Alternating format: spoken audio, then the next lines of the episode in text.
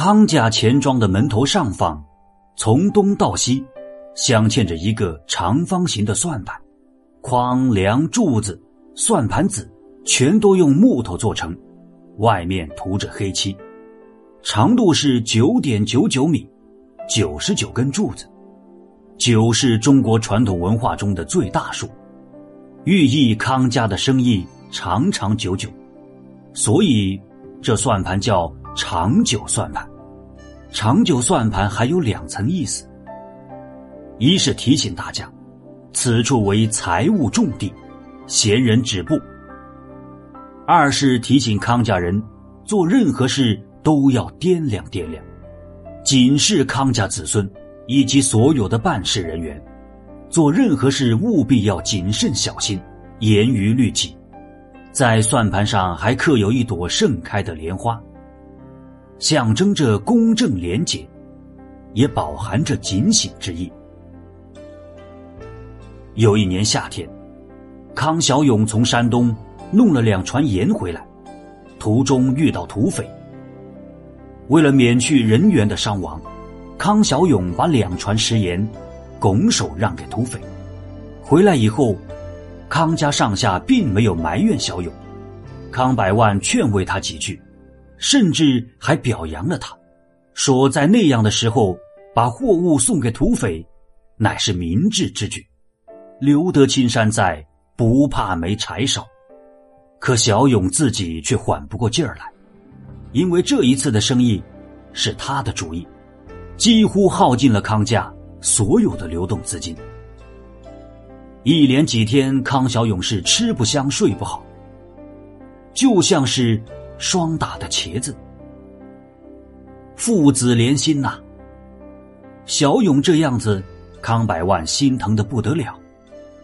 于是把小勇带到钱庄面前，康百万指着长久算盘，对小勇说：“孩子，算盘加加减减，做生意不也是加加减减吗？这有加有减，有赚有赔。”才是生意之道。要知道，即便是神仙也不可能只赚不赔呀。换而言之，人生也一样，不可能永远都是晴天。小勇盯着算盘，没有说话，可心里却不屑一顾。这大道理，谁不懂？康百万继续说了：“孩子，这桩生意赔了，那就寻找原因。”避免下次出现同样的问题。接下来，康百万还唠叨了许多大道理、小道理，以及不大不小的各种道理。小勇一脸的茫然，一个字都没有听进去。康百万一看，狠了狠心，对小勇悄悄的说：“孩子，实话告诉你，咱们家这算盘非同一般。”这可是咱康家的家底儿啊！闻听此话，康小勇的眼睛亮了起来。康百万四下看看，就在小勇的耳边继续说道：“孩子，这些算盘子儿是用金子做的，外面涂了黑漆。真的？”看着老父亲神秘的样子，小勇的眼睛更亮了。呵呵呵呵呵呵，孩子，祖宗有训，不到山穷水尽的地步，万万不能变卖了这个算盘。长久算盘有九十九根柱子，一根柱子梁上有两颗算盘子，梁下有五颗，整个算盘共有六百九十三颗。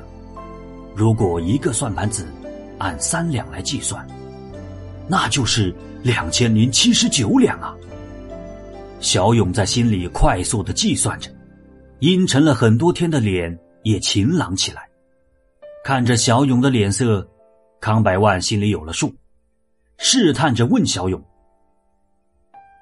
呃，孩子，要不咱就把这长久算盘给拆下来卖了？”小勇愣住了，爹。不可啊，那就是借高利贷，也不能拆了这算盘。只见小勇冷静下来，说道：“爹，您放心，即便是您百年之后，孩儿也绝不会背负这不孝子孙的骂名。知道家里有这么丰厚殷实的家底，小勇很快就振作起来。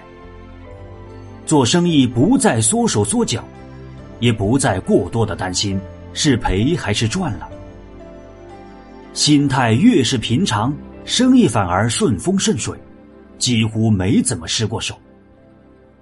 在康百万临终之前，把小勇叫过来，告诉他：“呃，孩子，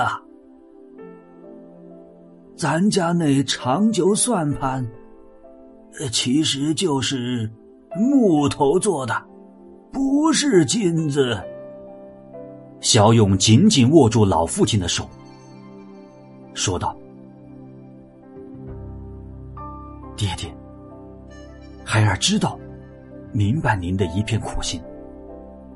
孩儿也要告诉您，我想把那些算盘子全部换成金子。月有阴晴圆缺，人有旦夕祸福啊。爹爹，咱康家不能不留一手啊。”康百万微笑着闭上了眼睛，满意而去。没多久，康小勇就悄悄的把算盘子换成了金子。他也害怕后世子孙出现败家子，至死也没有把秘密告诉任何人。时至今日，长久算盘还镶嵌在康家钱庄的门头上。